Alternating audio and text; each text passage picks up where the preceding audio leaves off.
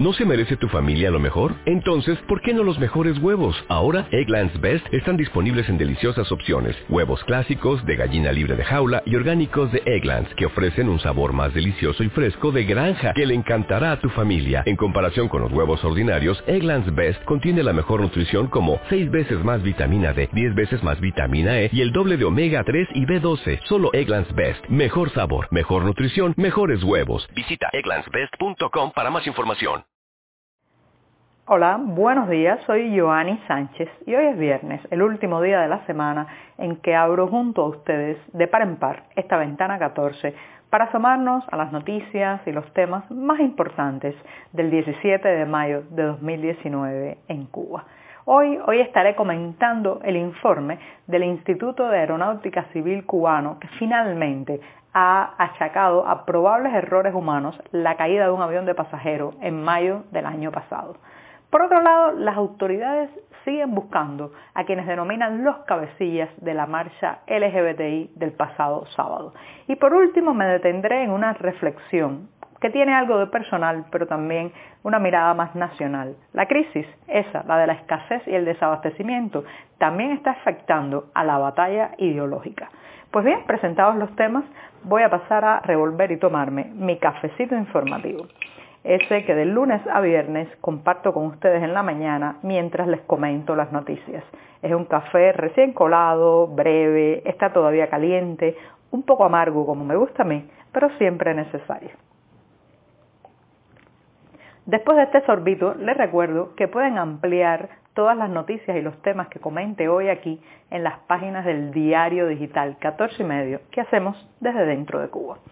Pues bien, les anunciaba al inicio que iba a comenzar con las declaraciones que ha hecho este jueves el Instituto de Aeronáutica Civil de Cuba en una nota muy escueta y a casi un año del trágico accidente en el que murieron 112 personas cuando un vuelo comercial se precipitó al suelo muy cerca del Aeropuerto Internacional José Martí de La Habana, pues a casi un año que se cumple ya mañana de que eh, ocurriera este trágico suceso, el Instituto de Aeronáutica Civil cubano finalmente ha emitido declaraciones. Según esta entidad estatal, la causa más probable, esto lo estoy diciendo textualmente, la causa más probable del accidente fueron las acciones de la tripulación y sus errores en los cálculos de peso y de balance una situación que conllevó a la pérdida de control y al desplome de la aeronave durante la etapa de despegue.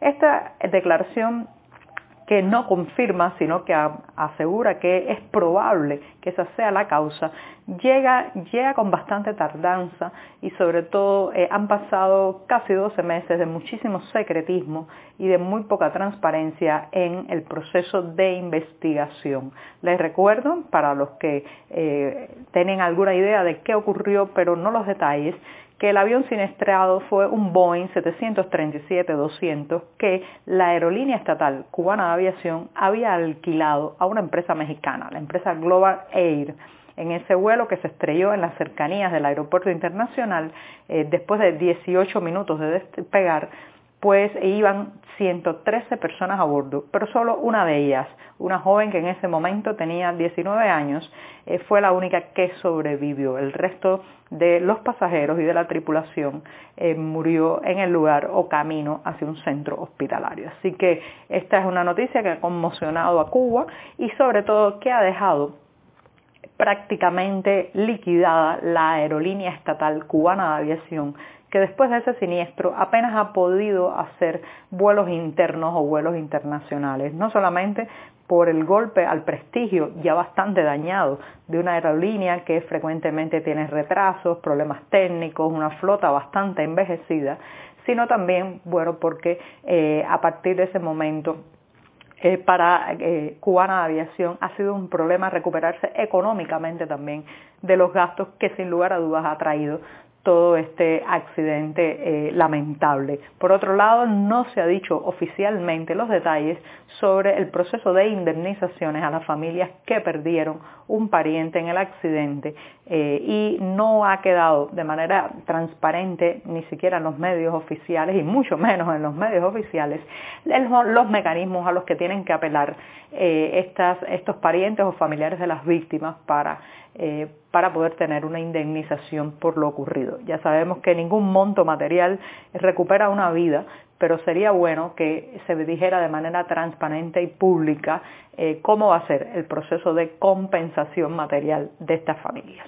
Pues bien, dicho esto, me voy al segundo tema del día, que tiene que ver con el nerviosismo oficial alrededor de lo sucedido el sábado pasado en la marcha independiente que organizó la comunidad LGBTI en La Habana. Eh, recuerden que esa convocatoria que se hizo eh, fundamentalmente a través de las redes sociales, pues eh, terminó en, en un golpe represivo bastante violento, con más de siete personas arrestadas, algunas de ellas de manera bastante agresiva por parte de la policía política.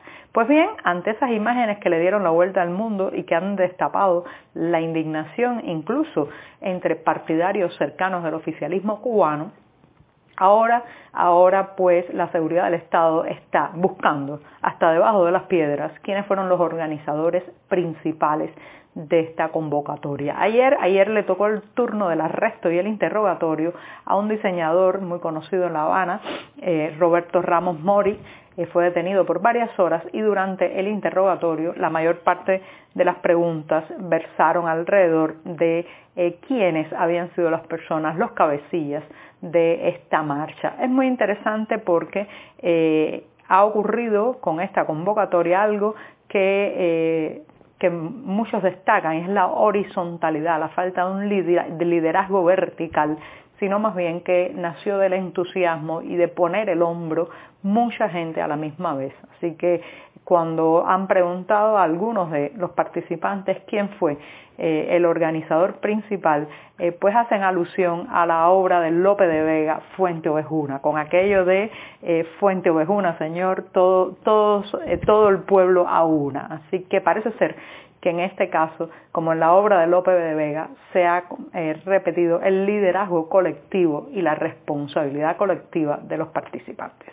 Pues bien, eh, ahora me voy a un tema para cerrar en el que quiero reflexionar y tiene que ver con eh, la llegada de la crisis económica también a un punto que para, que para el oficialismo ha sido muy importante durante décadas y es la maquinaria de la propaganda ideológica.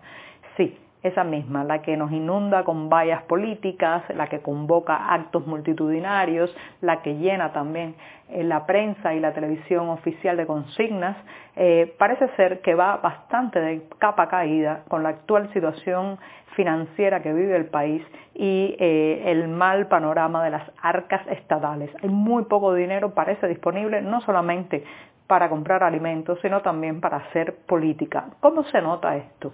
Bueno, por ejemplo, eh, ahora es que estamos viviendo un aumento de la confrontación entre la Plaza de la Revolución y la Casa Blanca llama la atención las pocas movilizaciones populares, eh, los pocos actos públicos que ha organizado eh, el oficialismo cubano para repudiar eh, esas acciones, especialmente la aplicación del artículo 3 de la ley Helms-Burton, que permite las demandas contra compañías y firmas que negocien con propiedades confiscadas en Cuba tras la llegada al poder de Fidel Castro.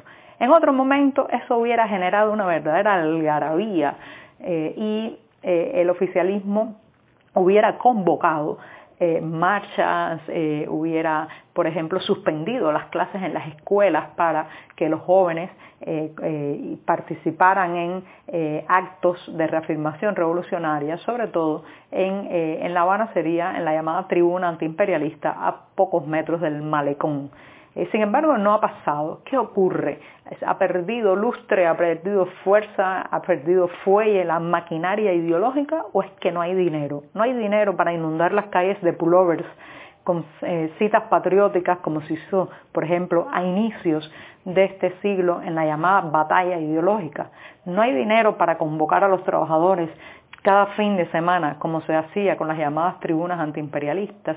Parece que no, parece que incluso la crisis, incluso el recorte del subsidio venezolano está afectando a lo que hasta ahora, era eh, la prioridad. La prioridad había sido el discurso ideológico, el mantener esa crispación permanente de la política en las calles y en todas partes, pero, pero para eso también hace falta tener recursos y dineros. Y eso eso es lo que menos abunda ahora mismo en Cuba. Así que bueno, pues con esto me despido por hoy. Los espero el próximo lunes para abrir juntos la ventana 14 y asomarnos de par en par a las noticias más importantes de Cuba. Muchas gracias.